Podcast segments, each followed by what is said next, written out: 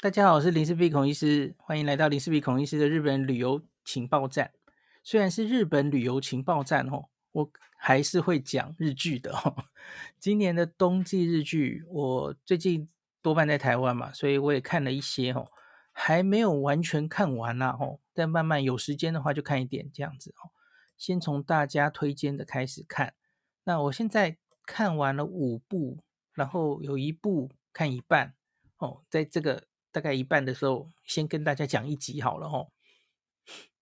那要把这一二三四五六部来分等级的话，哈，哎，我会把这个上一集已经单独录的哈《重启人生》这一部安田樱主演的这一部日剧，把它归为不看会后悔，一定要看哦。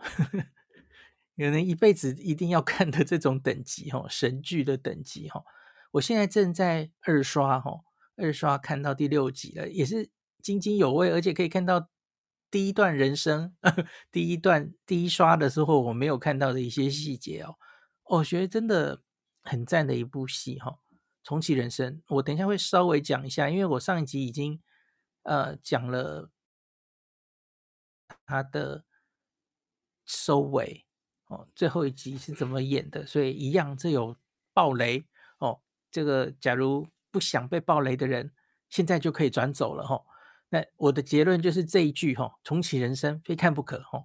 不只是这一季，搞不好是今年你一定要看的日剧的这种等级哈、哦。一辈子一定要看的日剧这种等级，我觉得他应该会得很多日剧学院大赏的各种奖项的哦。好，那第二集的就是。还算推荐看哈，应该就有三部可以落在这里哈。警视厅局外人、警视厅 Outsider，还有占领大医院，还有陷阱战争。好，陷阱战争这里要打个 question mark，因为它还没有完结。它现在九集，然后它剩下最后一集，曹简刚演的哦，政治方面的这个还没收尾。那基本上我觉得应该方向不会太。啊，难说啦，有些是最后一集就烂尾，也是有见到哈。可是基本上这三出我觉得还可以哈。好，那再一个，再一个是，呃，有时间的话可以看，哦，就是 Get Ready。大家知道 Get Ready 是一个应该算是个类似 Doctor X 的这种爽剧哈。呃，我虽然是医生，然后看医疗剧，难免会有职业病，会有点看不下去哈。基本上，反正我就把它当成 Doctor X 来看，所以觉得还可以哈。可是难免还是觉得这一剧有一些就是看不太下去的地方，所以我只能把它摆在有时间的话可以看哦。那最后一句我其实还没看完，我只看到第四集哈，就是。极高游离子演的《星星降的夜晚》哦，星星降落的夜晚，呃，这个我目前摆在无法定位的地方，因为 我我个人觉得有一点点看不下去，可是因为极高游离子又很想把它看完哦，所以我把它摆在评价不能的地方。这个可能在下一集我再多看，我不知道我会不会有时间把这一季的其他的都看完哈。那假如看完的话，我们就在下一集再讲。好，那我现在就很快的，在接下来的内容都会大量爆雷哈，请大家就在乎的话就左转出去了哈。哎，防雷液，防雷液。好，第一个就是这个 重启人生哦，重启人生的最后一集，呃，应该说最后两集，最后两集其实就是他要过。主安田英虽然第四集第四个人生哦，他当这个医学研究者，他已经累积了大量的阴德，让他可以转生成人类哦。那可是他竟然放弃了这个机会哈、哦，我觉得他是完全受到他的好朋友的影响哈、哦。他好朋友从重启人生了这么多次，其实不只是为了自己哦，他其实是为了救他的好朋友免于空难哦。而且是飞台北的航线的空难哦，那所以他从第二世以后，第二次的旅程之后，每一个旅程都是当空就是机长，那安藤英决定走，跟他一起这个当走向他的脚步，吼，一起拯救好朋友。那因为他之前他们每次失败有各种原因嘛，吼，那有一个原因是，他假如只当上副机长，然后他有机长一起飞的话，那他上次遇到就是机长很顽固，吼，不愿意接受他的意见，更改航道，因为没有明显理由需要更改航道嘛，吼，所以他们就还是遇到空难。那所以他们这一生，吼，我觉得很有趣的那个小学的时候。哦，他就遇到了他的那个当机长的好朋友。那他们从小就开始训练。呃，我这辈子就是要当机长。他们拟定的作战计划是，他们要两个人都当上机机师、机长，而且都是正驾哦。那因为一个正驾驶，一个副驾驶嘛，吼。那假如两个人都是他们的人，吼，那大概就万无一失了嘛，吼，没有别的因素可以。可以影响他们更改航道，避开危险哦。那可是要如何能做到这件事呢？因为要做到一个正驾驶哦，通常平均年龄是四十岁。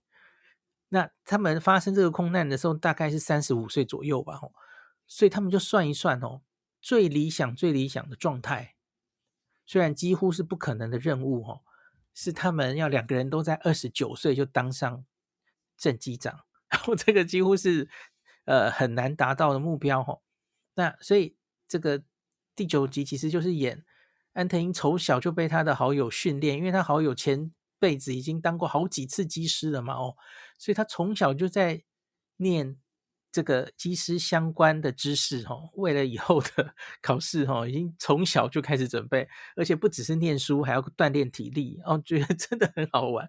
然后从这一辈子开始啊。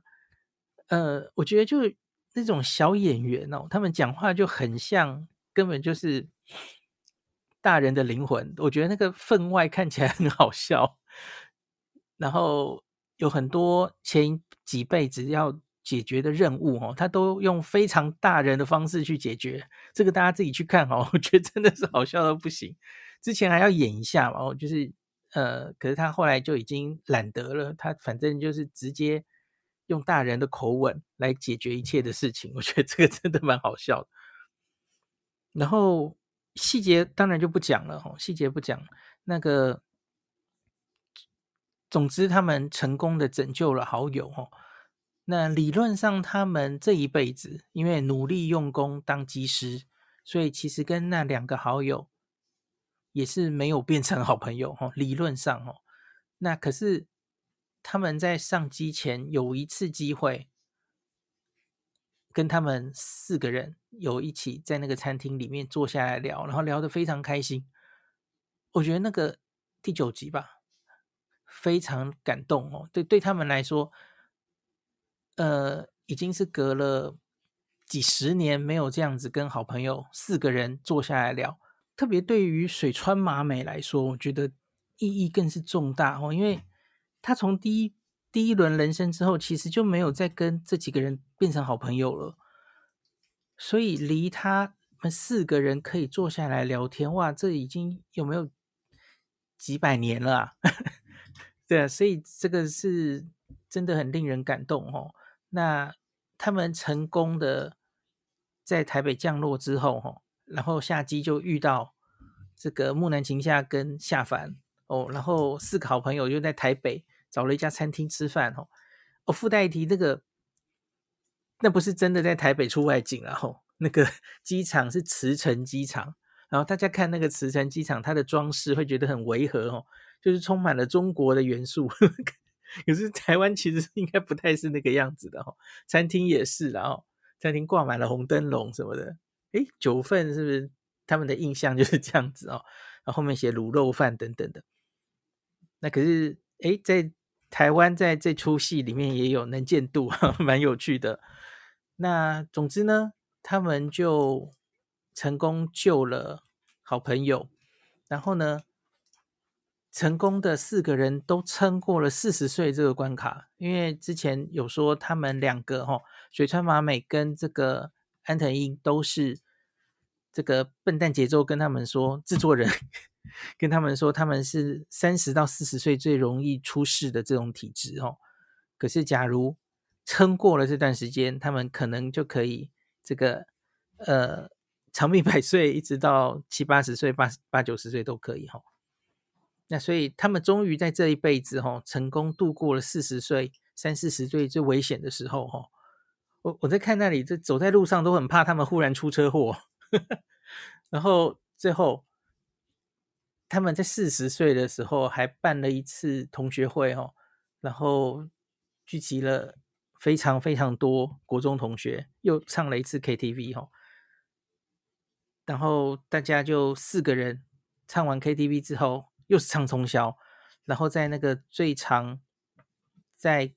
他们的那个故乡通过的那个隧道跟那个桥，就是在第八集安藤英自己一个人，那时候就是朋友们都空难去世了嘛，只有他一个人在那个桥前面非常落寞的样子，然后形成明显的对比哈，四个朋友都在，然后大家看起来可以继续走下去哈，虽然谈的。都是一些这出戏就是这样嘛吼，他们谈论的尽是一些聊天打屁的一些呃日常的对话哦，可是看起来会让人分外觉得呃很很有感觉哈，也许就是你我身边的朋友会这样聊天，就非常有生活感哦。那后来再下一个画面就是经过了几又几十年哦，四个老婆婆。大家一起住在这个养老院里面哦，然后他们就像这应该是第一集提到的吧？第一集有提到，在那个便利商店的时候，他们有约定说，假如我们四个，呃，那时候其实是三个好朋友而已啦。我我刚回头看了第一集哈，三个好朋友说，哎，我们好像都一直就是过着很平平淡的生活，都没什么变化。然后好像也会一直单身下去，然后跟十年前没什么变。那假如就这样到老的话，他们就约定是不是大家就一起住在安养院？然后还开玩笑说：“哎呀，这个离现在那么久以后的安养院会不会非常高科技化？像是大家坐着那个椅子，就跟那个《七龙珠》里面的弗利萨坐的那个会会飞的那个椅子一样？哈，哎，结果他真的就演出来了，四个人都坐的会飞的椅子。”然后四个老婆婆就在那边聊天哦，所以他们四个人都活到了九十八岁这样子，然后还是跟年轻的时候一样聊着那样子的没什么意义的天哦，聊的当初的日剧怎么样怎么样，然后最后就是四个老婆婆，安藤英说自己九十八岁就应该是四个老婆婆都就安享天年哦，然后最后去世了。最后一幕，最后一幕就是妹妹，她的妹妹，那个安藤英的妹妹，然后看着天空中，然后她的孙子出来，哎，那边有鸽子哦，就看到这个电线杆上有四只鸽子，看起来就是四个好朋友一起下一辈子投胎成鸽子了哈，大家还是在一起，变成了故乡的鸽子哈。那这个跟第一集第一个画面完全互相呼应。你可以回头看一下第一集，第一集就是四四个鸽子的开头这样子哈。这部戏其实蛮多前面埋的梗，后面会再出现的东西哈，所以完全可以二刷。我觉得二刷三刷你可能都可以 看出更多的东西哦。就我看最近也陆续有非常多这个心得文出来哦，不管是在整理它。这每一集中间的主题曲哈，出来的日剧主题曲 J-Pop，呃，各自有什么含义哦？然后有哪一些彩蛋等等的哦，其实陆续都有好多心得出来，跟那时候看完《初恋》的感觉差不多哈。两这两出都都拍非常用心，然后是不同形态的哦，我觉得都都很值得看哦。你你假如是说能够。虽然完全没有说教的成分，可是你可以相比于那种很硬的说教的日剧，可以让你思考更多事情的话的这个层面来说，我是更推荐《重启人生》这一部片的哦。好啦，那这个这部片就是还是很推荐大家可以好好的看一看哦。接下来几出我很快的讲一下哈，警视厅 Outsider 哈，其实就是我觉得这个日本人真的很爱拍这个警察片跟这个医学片哦。可是警视厅 Outside 的这三个主角，我觉得还蛮有火花的哦。那其实看起来都各自这三个人都是 outsider 哈，就就不是非常。正统的那种刑警都都有怪怪的地方，然后各自都有一些故事哈。可是这三个人凑起来，好像就是会会有蛮有破案的的一种模式哈。然后而且越来越有默契的这种感觉哈。那它不像我，我跟大家讲过，我我比较不喜欢那种就是一集一集其实彼此都没有关系，就是一集一集事件这种，这种其实看完了就没感觉哈。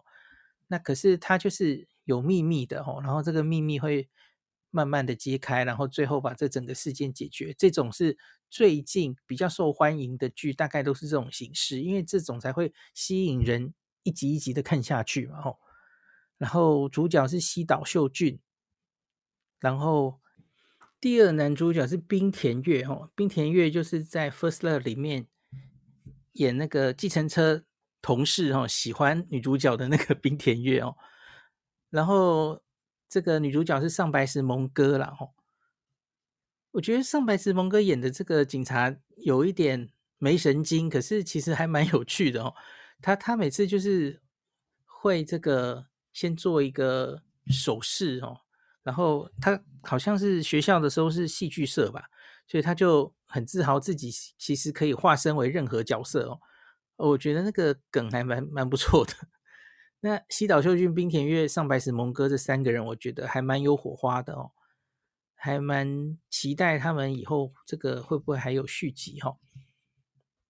那这三个好像在正统的警察组织中都格格不入，被称为局外人的人哈、哦。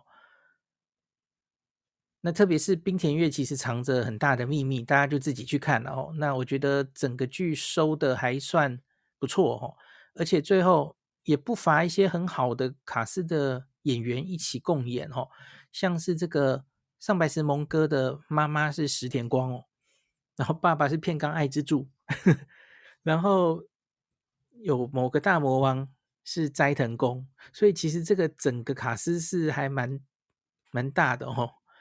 那所以我觉得应该是不太会让大家失望，而且总共是九集，其实很快就看完了哦。好，这部可以推荐给大家。那第二个《占领大医院》，我刚刚看它收尾了哈。《占领大医院》这个是阿拉西的樱井翔主演的哈。那我觉得它是，呃，虽然。名字有医院，其实它基本上不是医疗剧了哈。呃，虽然最后的谜底揭晓，那个跟医疗还是有一点关系。我在这里先不破梗好了哈。那我觉得要仔细想那个合理性，其实就会很痛苦哈。那个好像有一点说不过去。那可是基本上，我觉得这剧的重点是有一群自称为鬼的人哈。那他们要占领医院，那把这个医院里面的医生，然后还有当天正好在参访这间医院神奈川这间医院的神奈川知事，都弄为俘虏哈。那其实这是一个精心策划的阴谋。那可是他们为什么要做这么大的一件绑架的事情，把整个医院都都占领？那是后面有一件非常大的事情，那这个秘密会慢慢的一个一个揭开。我觉得整个这个剧集进行的那个紧张，会让你一一集一集的看下去，这是还看得蛮爽的一个剧哈。然后这个大魔王，呃，这个算不算大魔王？算哦。就是常常演大魔王的渡部笃郎哦，所以这个看起来就是，诶，他他已经演魔王好几次了哦，他我觉得他真的是很适合演魔王这样子，皮笑肉不笑的样子。然后这里面当然也有一些紧张的这个枪战啊，然后斗智哈，我觉得整体营造气氛还不错哈。总共有十集，我自己觉得最后一集哈，嗯，我没有觉得太满意啦，可是应该算可以接受哈。主要就是那个谜底啦，那个谜底我觉得。好吧，呃，不，不要讲太多了。总之，我觉得在医学上不是完全能解释，可是不重要了哈。我不要那么职业病，就不要批判太多。反正是看爽的剧，哈，大家不要想太多。我觉得还是值得一看的哈。那个整个剧的呃紧张感有营造出来，杀时间很不错啦。好，OK。那陷阱战争的话，哈，其实我就。我我觉得陷阱战争这个东西，他因为他演的就是政治方面的东西了嘛，吼，曹简刚演的那是他是议员的秘书，然后要跟恶职的政客这个复仇，哦，那这个整个会让你觉得蛮灰暗的，因为他讲的就是政治嘛，吼，那我觉得有当年看那个。Change 木村拓哉的劝局有一点那种感觉，可是当然劝局完全讲的是呃选举，哦，他完全比较政治方面。可是这一部陷阱战争讲的其实会比较是人与人之间的政治上面的攻防，然后互相设陷阱，哦，这个就更黑暗了。那所以你会觉得。哎呀，这政治真的是这么黑吗？哦，这实在太可怕了！真的其实这么黑吧？应该是吧？哦，那只是看了心情难免就不会非常好哦。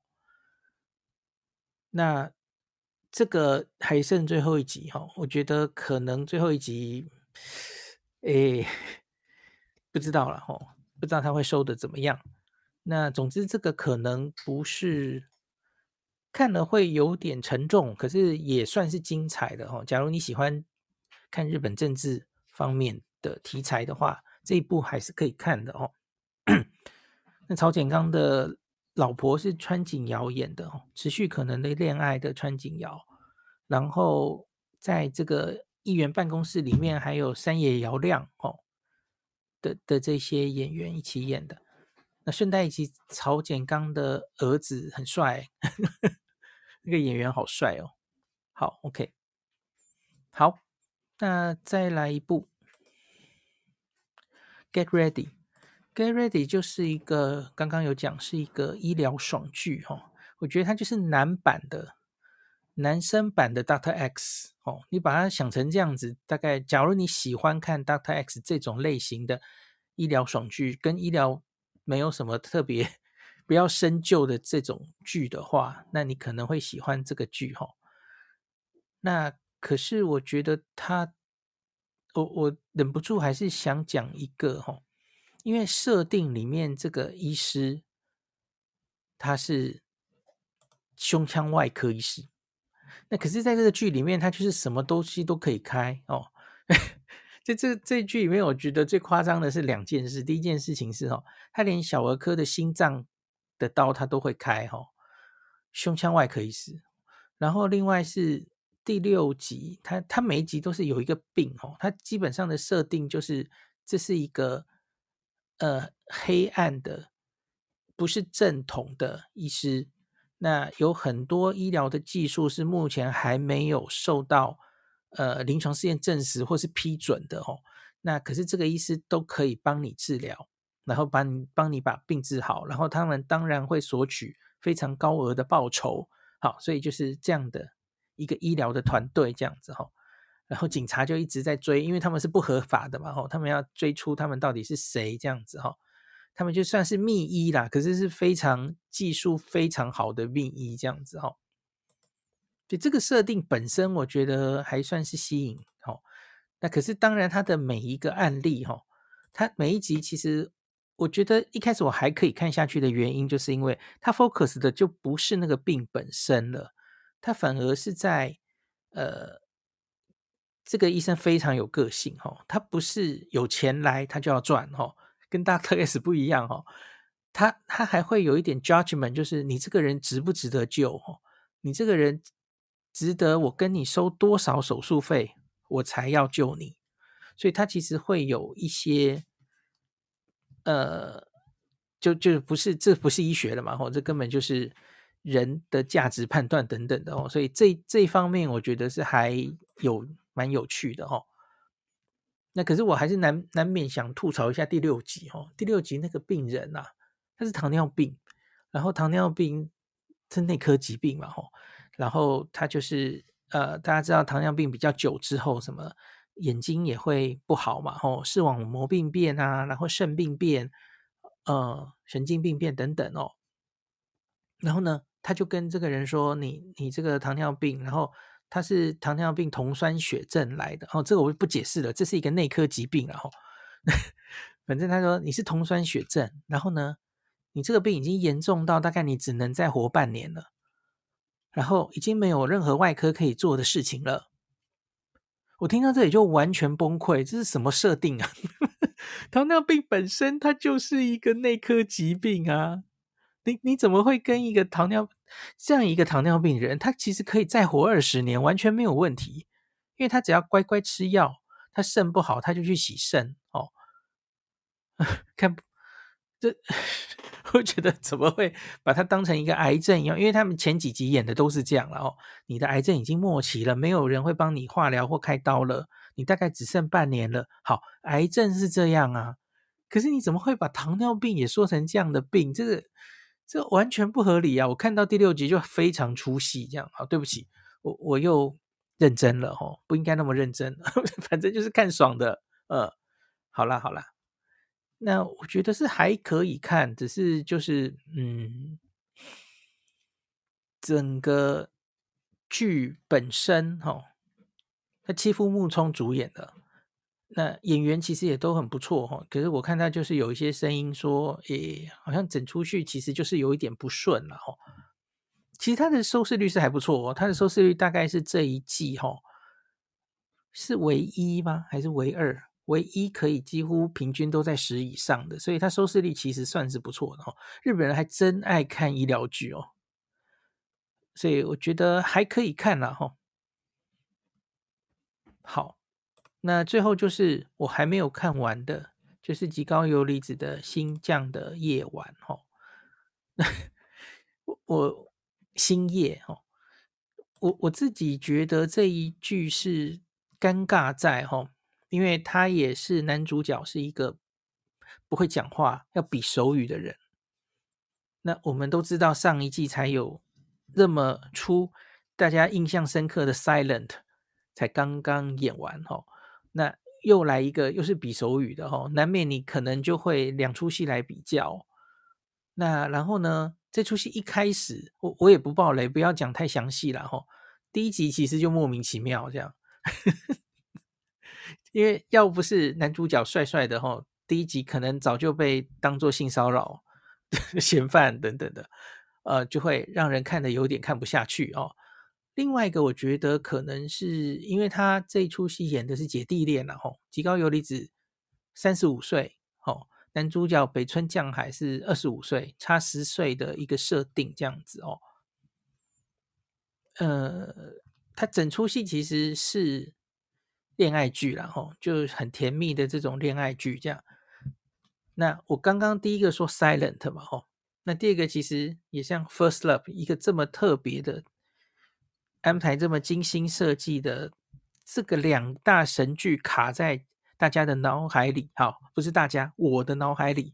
那这里你要我再看一句完全就是恋爱为主的戏，哦，你可能要更有特色才会吸引我的注意，而星夜出现在这个时候，真的是 大概没有办法让我太有共鸣这样子哦。